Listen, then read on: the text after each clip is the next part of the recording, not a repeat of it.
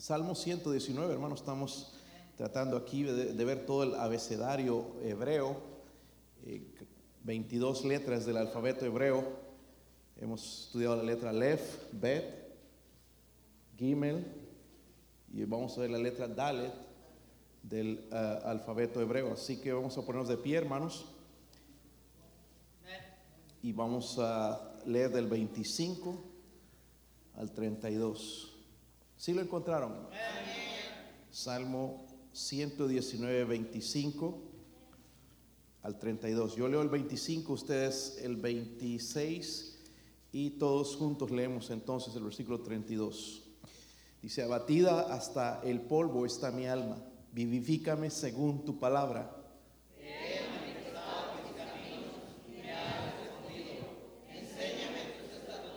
Hazme entender el camino de tus mandamientos, porque para que medite en tus maravillas.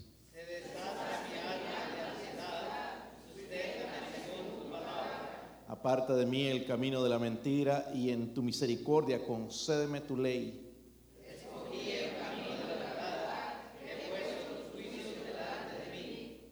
Me he apegado a tus testimonios, oh Jehová, no me avergüences.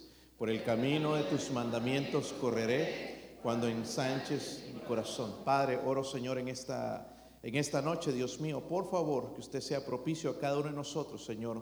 Ayuda a este siervo inútil, Dios mío, a predicar su palabra en el poder del Espíritu. Señor, a aplicarle a la necesidad, Señor mía, a la de, de su pueblo, Señor. Padre, si hay alguien sin Cristo, alguien que no tiene seguridad de la salvación, de ir al cielo, que hoy pueda poner su fe, su confianza en su palabra, Señor, en Jesucristo. Dios mío, oro, Señor, por su presencia, por la convicción del Espíritu Santo, por el poder de Dios. Señor, háblenos en esta noche, transfórmenos, Dios mío. Oramos en el nombre de Jesucristo. Amén. Pueden sentarse, hermanos. Yo no sé si usted lo, le ha pasado, pero especialmente en este momento escucho mucha gente, ayer escuchaba de alguien divorciado dos veces, abandonado por su, su esposa y sus hijos, obviamente, pérdida de trabajo. se siente uno derrotado. No sé si se ha encontrado alguna situación así usted, y a veces no tienen que suceder cosas así. Eh, vamos bien, pero nos sentimos derrotados. Y así se sentía, hermanos, este hombre, el salmista. Pero Dios lo usó, hermanos, no para, para quejarse ni nada de eso, sino para ayudarnos. Porque tarde o temprano vamos a pasar por crisis. Si usted no está pasando por una crisis, y una crisis, hermanos, no es la que pensamos que no tengo trabajo y que no. Crisis, hermanos, en serio, donde, donde, donde vemos, hermanos, donde no hay salida, donde la única respuesta tiene que venir de Dios. No hay nada más que pueda hacer. Ni siquiera tengo fuerza, ni siquiera tengo el ánimo, no tengo respuestas, estoy confundido. Tiene que venir de Dios. Y nos vamos a encontrar, hermanos, en ese momento, tarde o temprano. Quizás usted lo ha pasado ya en el pasado sabe lo que es. Pero hermanos, las crisis, como dije, empezando esta, esto del COVID ah, ah, el, año pasado, lo que hace una crisis, hermanos, es, porque es una crisis la que tenemos ahora enfrente y tenemos que aprender a vivir con ella.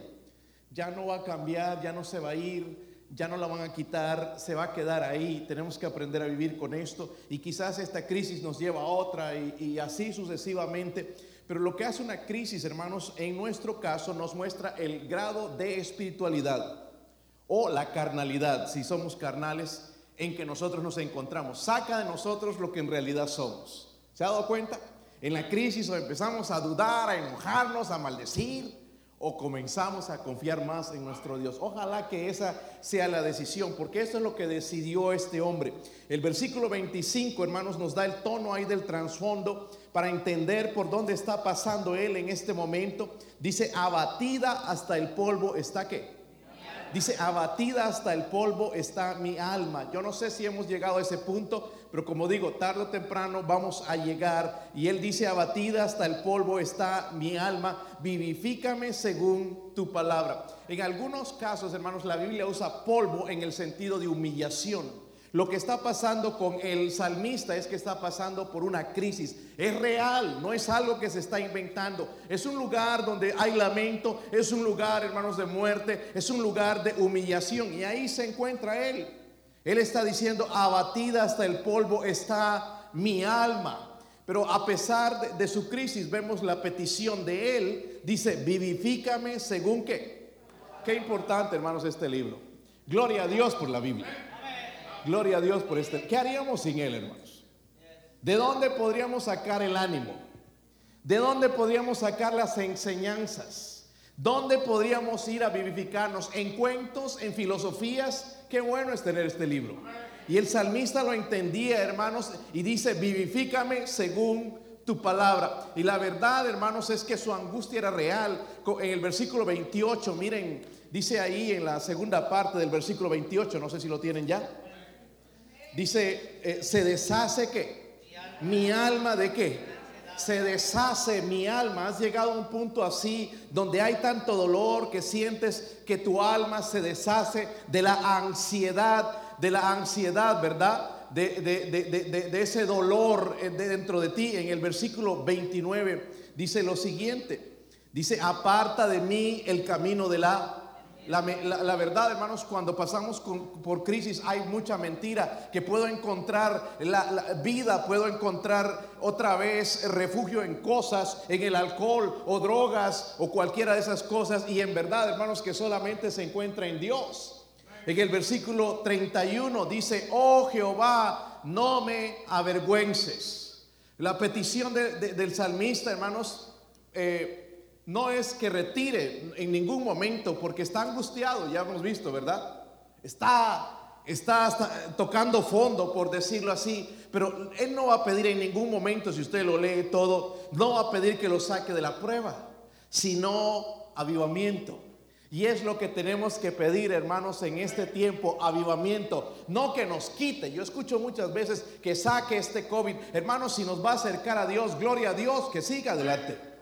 Pero tanta gente muriendo, pastor. Miren, lastimosamente los seres humanos no entendemos cuando las cosas van bien, cuando no sufro, cuando no hay dolor, no busco a Dios.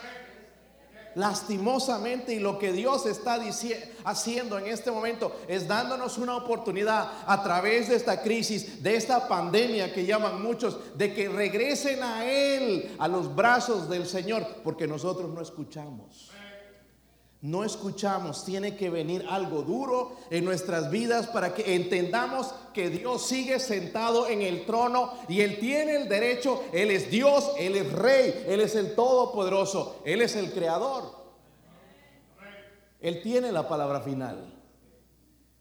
Estamos hablando, hermanos, en, en estos estudios aquí del Salmo 19, en realidad de la excelencia de la ley de Dios, pero la bendición de andar en la palabra de Dios. Primero hablamos de, andar los beneficios. ¿Se recuerdan con la primera letra que vimos del alfabeto hebreo? Decía, bienaventurados los perfectos de camino. Los perfectos de camino no, son, no es que somos perfectos, sino los que andan, dice en la ley.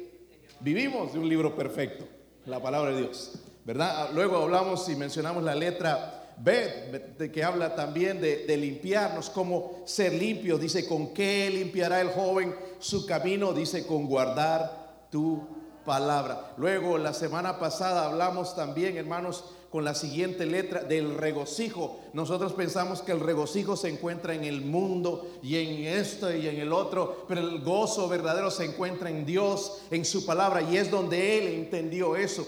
Pero hoy, hermanos, vamos a enfocarnos en el tema de ser vivificado cuando nos encontramos abajo, nos encontramos en pruebas, nos encontramos en crisis, buscar en su palabra. Y esto comienza con la letra dale en, el, en, el, hebreo, pero nosotros no lo podemos ver, nuestra traducción, aunque es maravilloso ver todo esto, hermanos, pero en el hebreo sí es una poesía hebraica, ¿verdad? Tiene, es como rima. Vamos a ver entonces, porque dos cosas nada más hizo el salmista que espero que hagamos y entendamos y apliquemos. Miren el versículo 26. Versículo 26. ¿Sí lo tienen?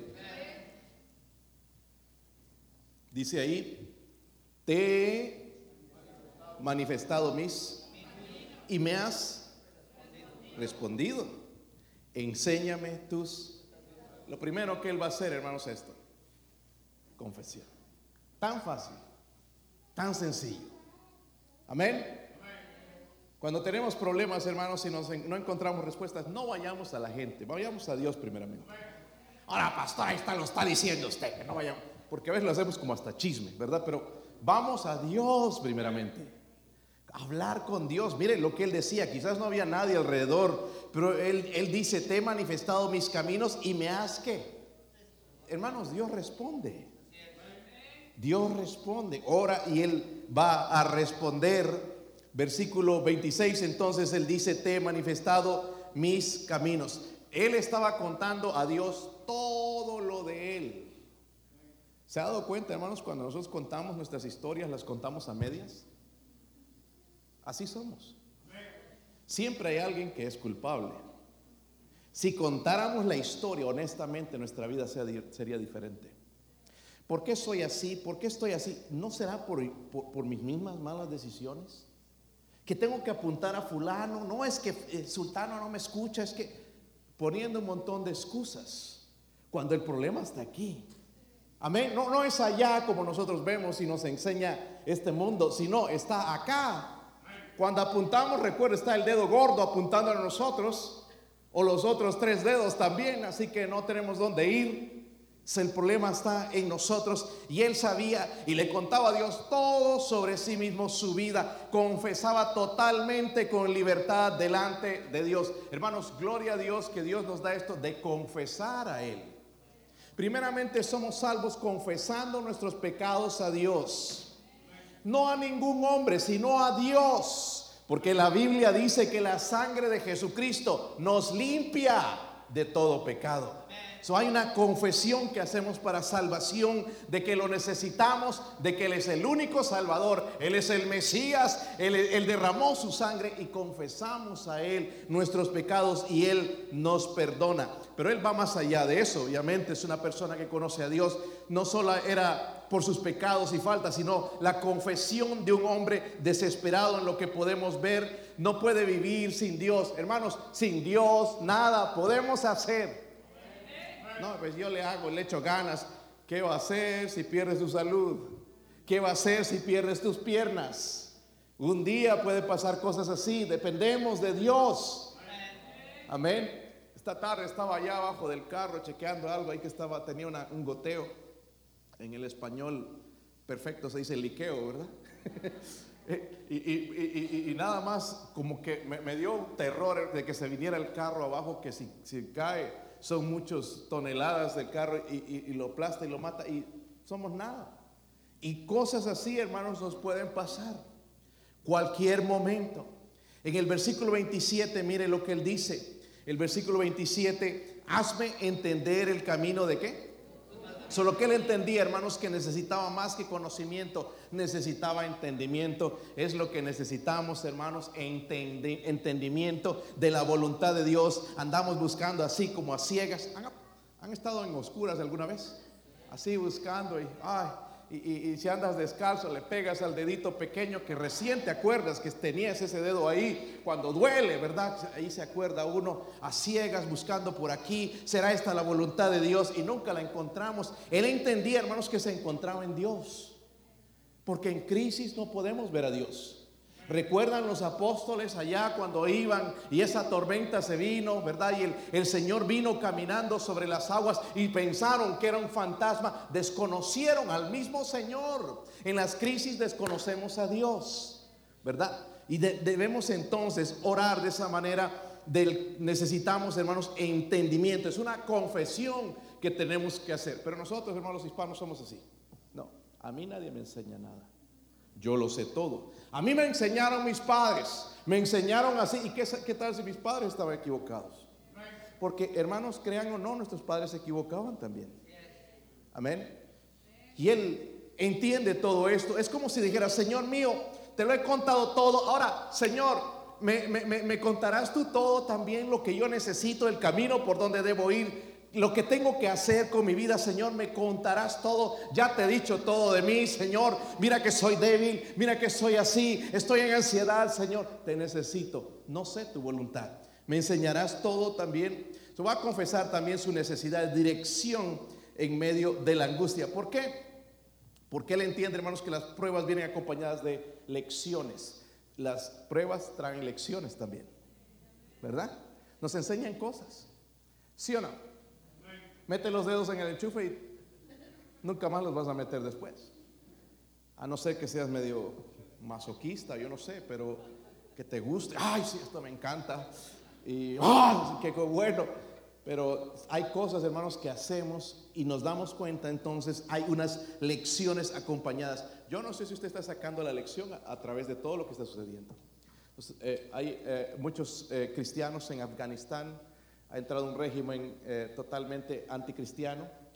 Los hermanos en Cristo en ese país van a ser perseguidos hasta la muerte. Aquí la tenemos bien suave, ¿verdad, hermanos? Mire, ya no estamos por dormir en sillas tan cómodas, aire acondicionado, pantallas y esto, y micrófonos. La tenemos bien suave, ellos no. Ellos tienen que ir, hermanos, y esconderse para tener un servicio, porque van a ser perseguidos, ¿verdad? Van a pasar una crisis, hermanos, pero que los va a hacer más valerosos que nosotros.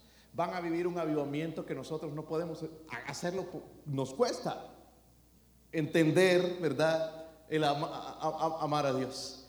¿Podría decir usted hoy, abatida hasta el polvo está mi alma? Quizás no, ¿verdad?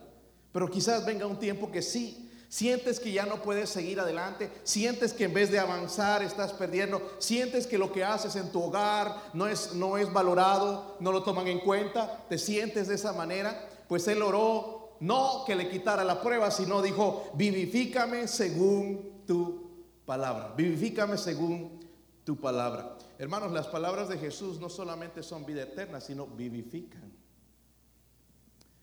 Al leer este salmo tú puedes vivificar tu vida.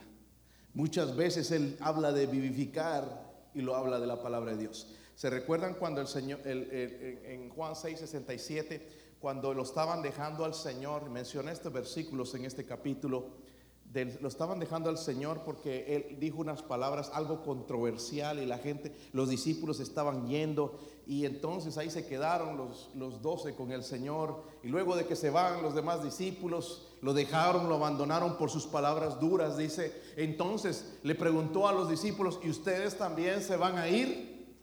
Y Pedro, aquel Pedro dijo, Señor, ¿a quién iremos? Tú tienes palabras de vida eterna. Hermanos, ¿dónde vamos a ir si no tenemos la palabra de Dios? Si no hay un lugar donde se nos predique la palabra de Dios, ¿dónde vamos a ir si Él tiene palabras de vida eterna? ¿Dónde vamos a ir? Al Facebook a escuchar un mensaje, al YouTube. ¿Y qué tal si lo quitan todo eso? Porque la iglesia del Facebook es ya un hecho, va a comenzar, pero no con el cristianismo. ¿Dónde iremos? Tenemos que ir a su palabra. Esto nos vivifica. Van a venir crisis más grandes quizás. su confesión también demostró su debilidad. El versículo 28 dice, se deshace mi alma de Oh, hermano, los problemas nos golpean, ¿verdad? ¿Sí o no? Nos golpean feo, como más fuerte que dos cachetadas. Dicen, se deshace mi alma de ansiedad. Luego él dice, susténtame según tú. En todo momento usa la palabra de Dios. Según tu palabra. ¿Podemos encontrar, hermano, sustento en este libro? ¿Cuánto encontramos hoy? Yo no soy un aguafiestas, hermanos, yo trato de vivir la vida como si no está pasando nada allá afuera. Pero las cosas se están poniendo cada vez más difíciles. ¿Se han dado cuenta o no? O viven en una jaula. Especialmente ustedes que miran televisión todo el tiempo se deben dar cuenta de eso. Yo solamente veo las noticias y, ay, cómo lo desanima eso uno. Mejor no ver las noticias, hermanos. Mejor refugiarnos en este libro apaguen el televisor, deje de estar pasando tanto tiempo en, el Facebook y esas cosas y vamos a refugiarnos en este libro. Algunos de ustedes les entra por aquí, les sale por aquí. ¿Qué me importa lo que dice? Por eso andas como andas. No hay fuego, no hay, vida en tu vida. Hermanos, este libro tiene palabras de vida. Aquí hay la respuesta. Yo no tengo que ir a buscar a fulano y buscar a sultano para que me diga, Dios me puede guiar cuando ando en una relación correcta con Él, con los demás. Dios me va a hablar a través, porque es un libro vivo. Es un libro vivo. Suele hace una confesión. Pero miren el versículo 30. En su crisis, dice ahí, escogí el camino de la ¿verdad? Todo el mundo alejado de Dios, pero Él escogió el camino de la. Ahí a veces cantamos, hermano, me da, no sé, me pongo a pensar si en realidad los hermanos ponen atención a lo que cantan. He decidido seguir a Cristo. Aunque voy solo, yo sigo a Cristo. Aunque voy solo, yo sigo a Cristo. Y ya empezamos a ver que hermanos cosas y ya nos vamos apartando igual que cantamos nada más de labios, pero no de corazón. Pero él podía decir esto. En la crisis, eh, aunque las cosas están mal, todo se ve oscuro, yo escojo el camino de Dios. Yo escojo seguir con Dios. Ahora, ¿cómo lo logró? Miren, en el, mismo versículo 30 dice ahí. Si ¿sí lo tienen, hermanos? Dice ahí, escogí el camino de la verdad, he puesto tus qué. ¿Cómo puedo seguir en el camino de la verdad cuando todo el mundo anda volcado en contra de Dios? Aquí está la respuesta. He puesto tus juicios delante de sus juicios habla de esto. He puesto tu palabra delante de mí. Estoy recibiendo el consejo de los que no te aman, Señor, pero por eso yo pongo mejor tu palabra delante de mí. Y eso me hace entonces mantenerme, ¿verdad?, en el camino de Dios. Eso es lo que me hace mantener firme. So, miren lo que, lo que el salmista hizo y lo que deberíamos hacer nosotros. Primeramente, confesión. Le ha dicho el Señor que siente en realidad, Señor, la cosa está dura. Señor, yo esto me, me asusta, esto del COVID, la verdad, ya están hablando de gente que el día martes me dijeron, me dijo, él es hispano, es nacido acá, pero eh, su familia otra vez agarró el COVID. Dice, ya lo tuvieron el año pasado. yo, ay, ay, ay. no, estas no son buenas noticias, ¿verdad? Agarrar otra vez eso, hermanos, y que, que, dicen que es un poco más duro. Si te pegó duro, te imaginas más duro. Por ahí estiramos los tenis, hermanos, y nos vamos. ¿Verdad? Ya nos da otra oportunidad. ¿Qué? ¿Le, ¿Le cuentas a Dios todo esto? Sería bueno, ¿verdad? Señor, de verdad que esto me, me da miedo, Señor. Pero quisiera que usted haga algo, Señor, que me guíe por sus caminos. Escucho estas cosas, Señor, y me afligen. Escucho de esto, de, de, las cosas que suceden alrededor. Veo a la gente que se vuelca en vez de acercarse a Dios, se alejan. Amén. Hermanos, estoy, estoy tan ansioso, hermanos, con lo que está sucediendo, tan gozoso con lo que está sucediendo en Guatemala, con hermano Carlos, hermano Pedro y el hermano Robert allá en Bolivia, hermanos que están afuera, ellos hablan de cómo la gente quiere escuchar la palabra de Dios. El hermano Marco nos contaba en México, está pasando lo mismo. Pero aquí a, a ver a qué hora va a terminar. Se nos está pasando el pastor. ¿No sabe que mañana tenemos que ir a trabajar? Le aseguro que la gente allá tiene que trabajar más duro que nosotros. Pero ahí están. Y están enfocados en lo que Dios está haciendo. Esta mañana me decía, hermanos, un maestro de escuela dominical de una iglesia me estaba diciendo esto. Eh, ¿Sabes qué? Me invitaron esta noche a la iglesia y la verdad que yo los miércoles no voy. Digo, ¿cómo lo ponen de maestro de escuela dominical? ¿Qué puede enseñar si no viene?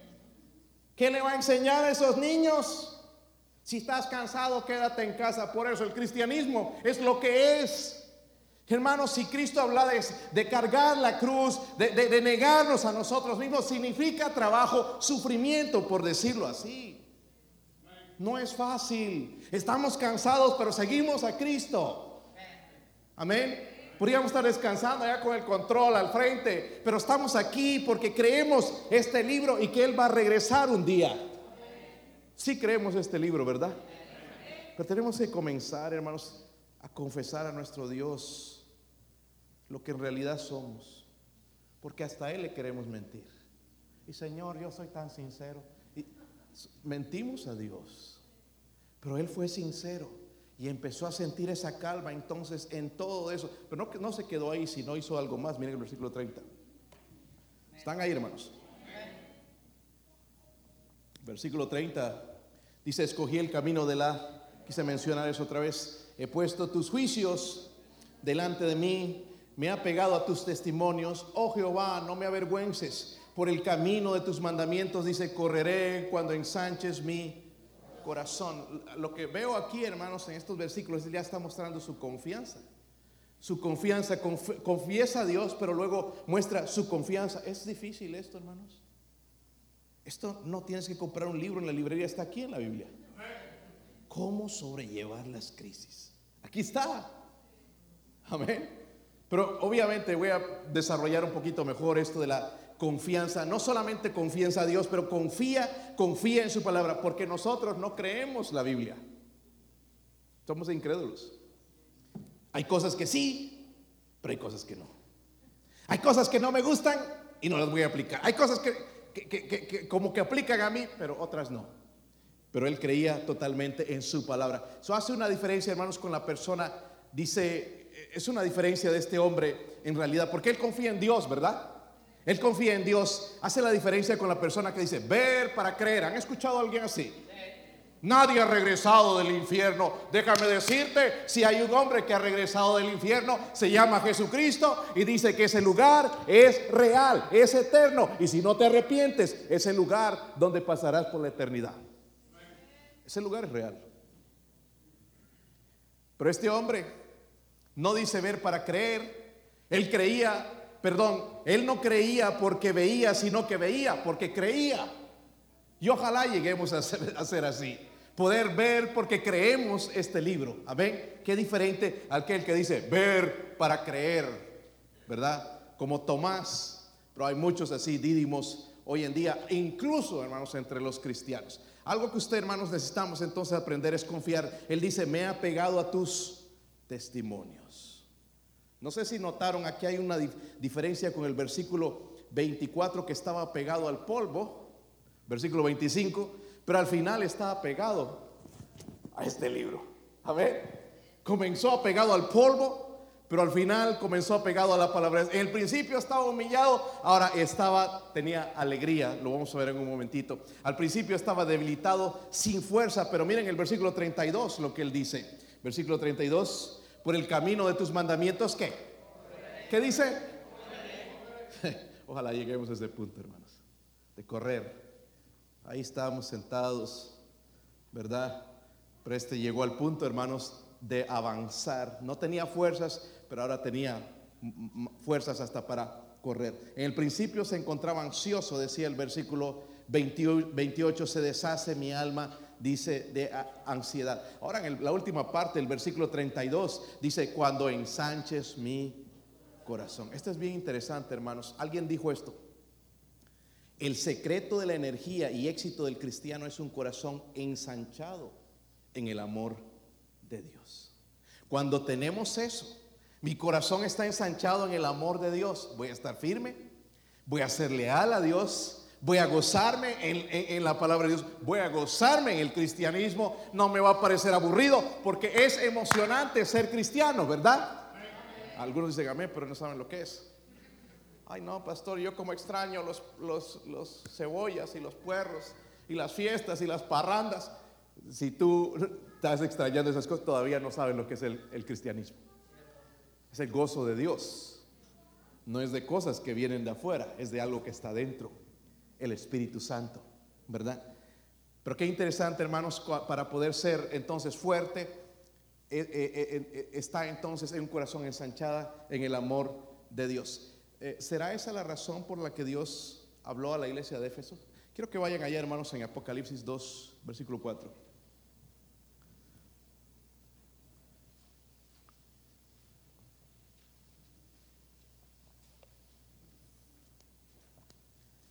Sí lo tienen, hermanos. Recuerden que eran siete, a siete iglesias que les da un mensaje. Algunos han puesto estas iglesias como ejemplo de las etapas en que estamos viviendo.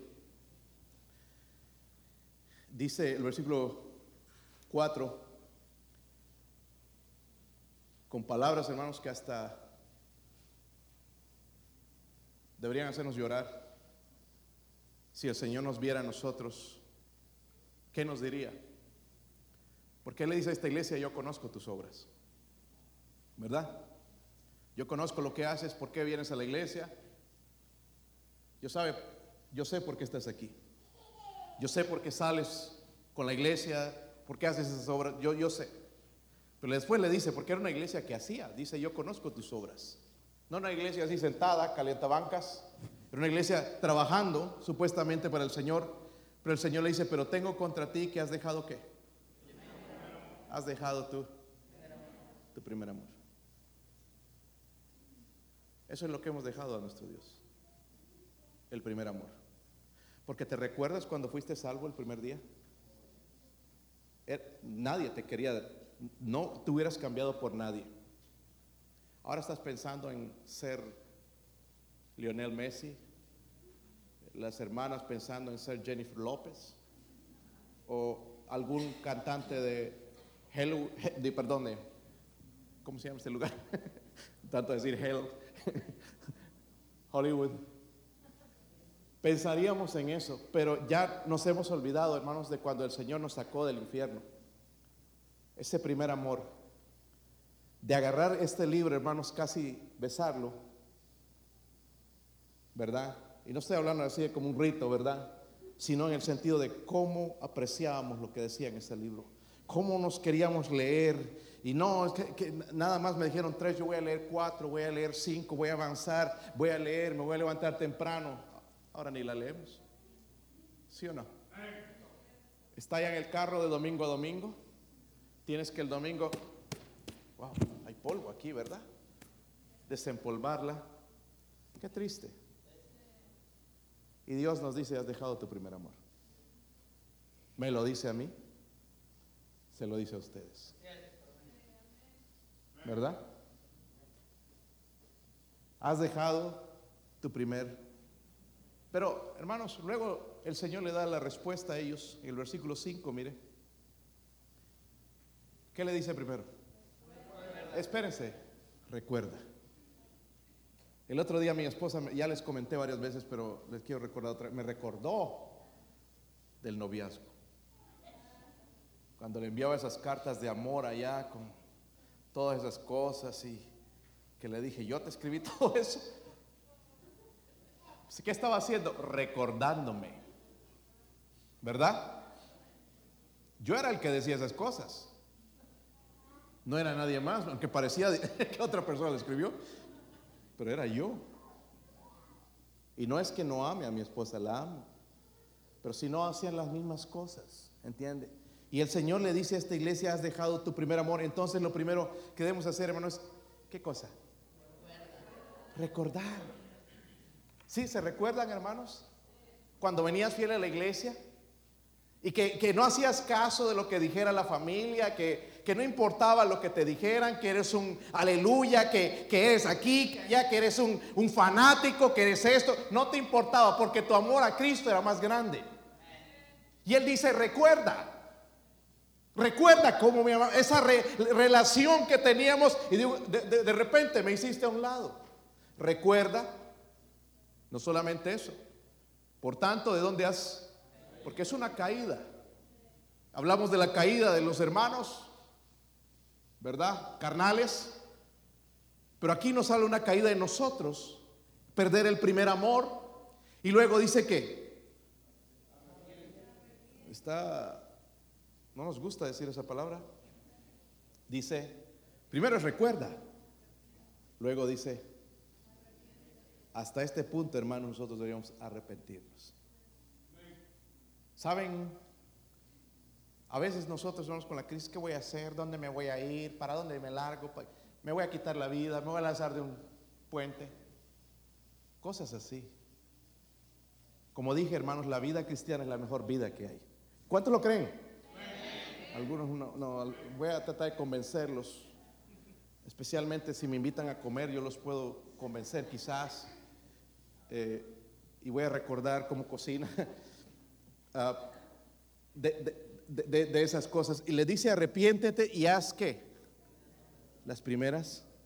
Es tan difícil esto, hermanos. Yo no encuentro la fórmula para regresar. Aquí está. Recordar, arrepentirnos y hacer.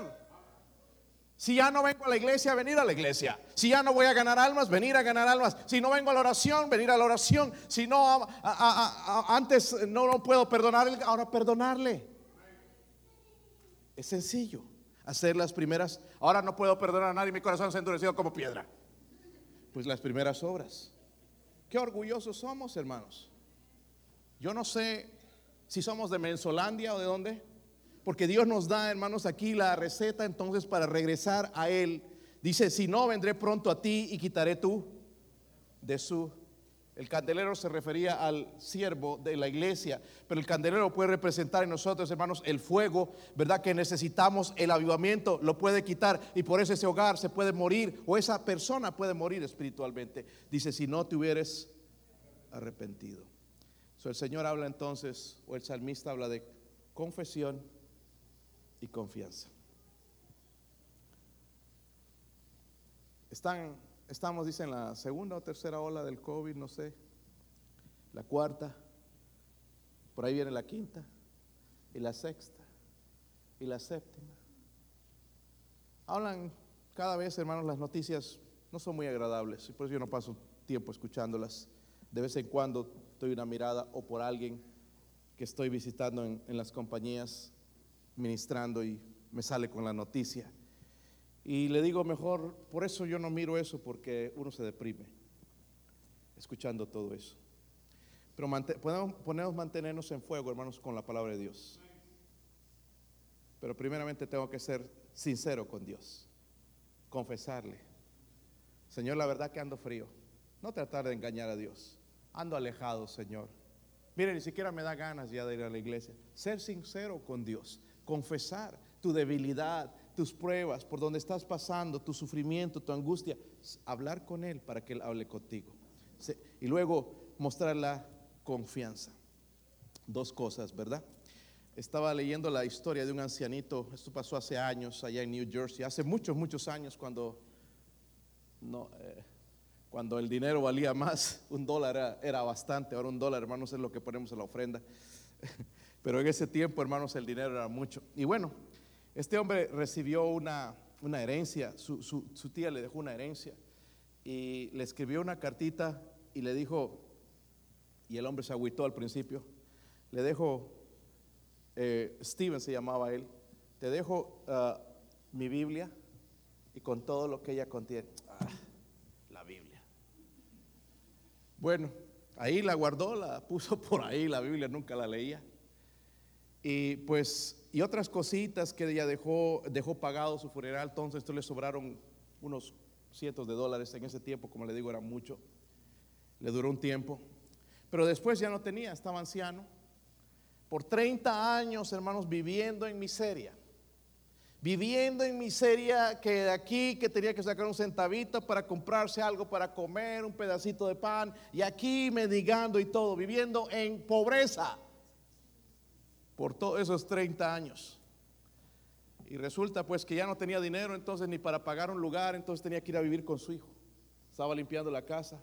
Por allá estaba la Biblia que la tiró por ahí. la bajó del ático y se cayó. Cuando se abrió la Biblia salieron 5 mil dólares. Los empezó a contar cash. Nunca lo había visto. Mira el tesoro que tenía ahí adentro. Nosotros tenemos más que 5 mil dólares, hermanos. Palabras de vida eterna en este libro. Este libro habla de cómo ser salvo. No es una religión el que está confundido. Ayer alguien me decía, estoy ahora pensando más en la religión. No se trata de religión. No hay religión sobre la tierra que lleve al cielo. Solamente es la relación con Cristo. Cree en el Señor Jesucristo y será salvo. Quiero que busquen un versículo en Juan 7:37. O 38, perdón. Gloria a Dios, como digo, por la escritura, por la palabra de Dios.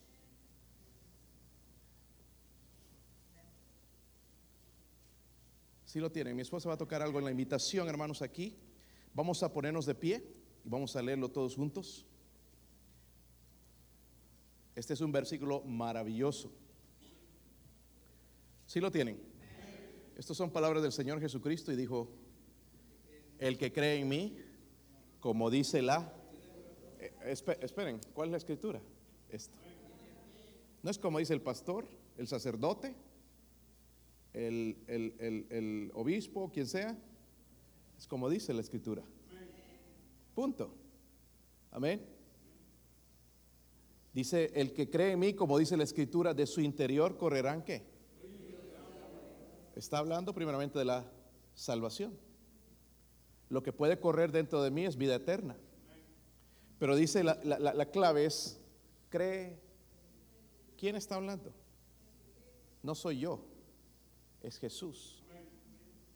Cree en el Señor Jesucristo y serás salvo. Cree, el que dice cree en mí, como dice la escritura, de su interior correrán ríos de agua viva. Más adelante habla de la, de la salvación, ¿verdad? Del Espíritu Santo que habían de recibir también. El Espíritu Santo viene cuando nosotros creemos en Cristo, Él viene y nos sella. Y es la garantía de nuestra salvación, es lo que dice Efesios 1.13. Él nos salva. Pero al igual, hermanos, que este es salmista, yo no sé dónde está usted en esta noche, pero quizás estás pasando por pruebas, desánimo, quizás crisis, o quizás está por venir. ¿Dónde vamos a ir? Mejor ir a la escritura.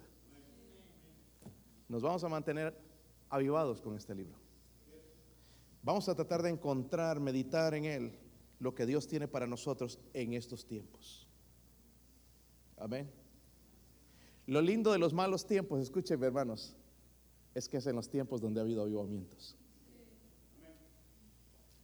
no nos agüitemos. No vamos a orar aquí que el Señor quite el COVID, que quite los problemas. Vamos a orar como Él, vivifícame según tu palabra. Amén. Quisiéramos que se vayan los problemas, pero no nos van a ayudar a mostrar, a desarrollar un carácter cristiano. Mejor decir como Él, vivifícame según tu palabra. ¿Van a venir cosas difíciles? Sí. Pero Señor, vivifícame según tu palabra. Vamos a orar, hermanos, vamos a cerrar nuestros ojos.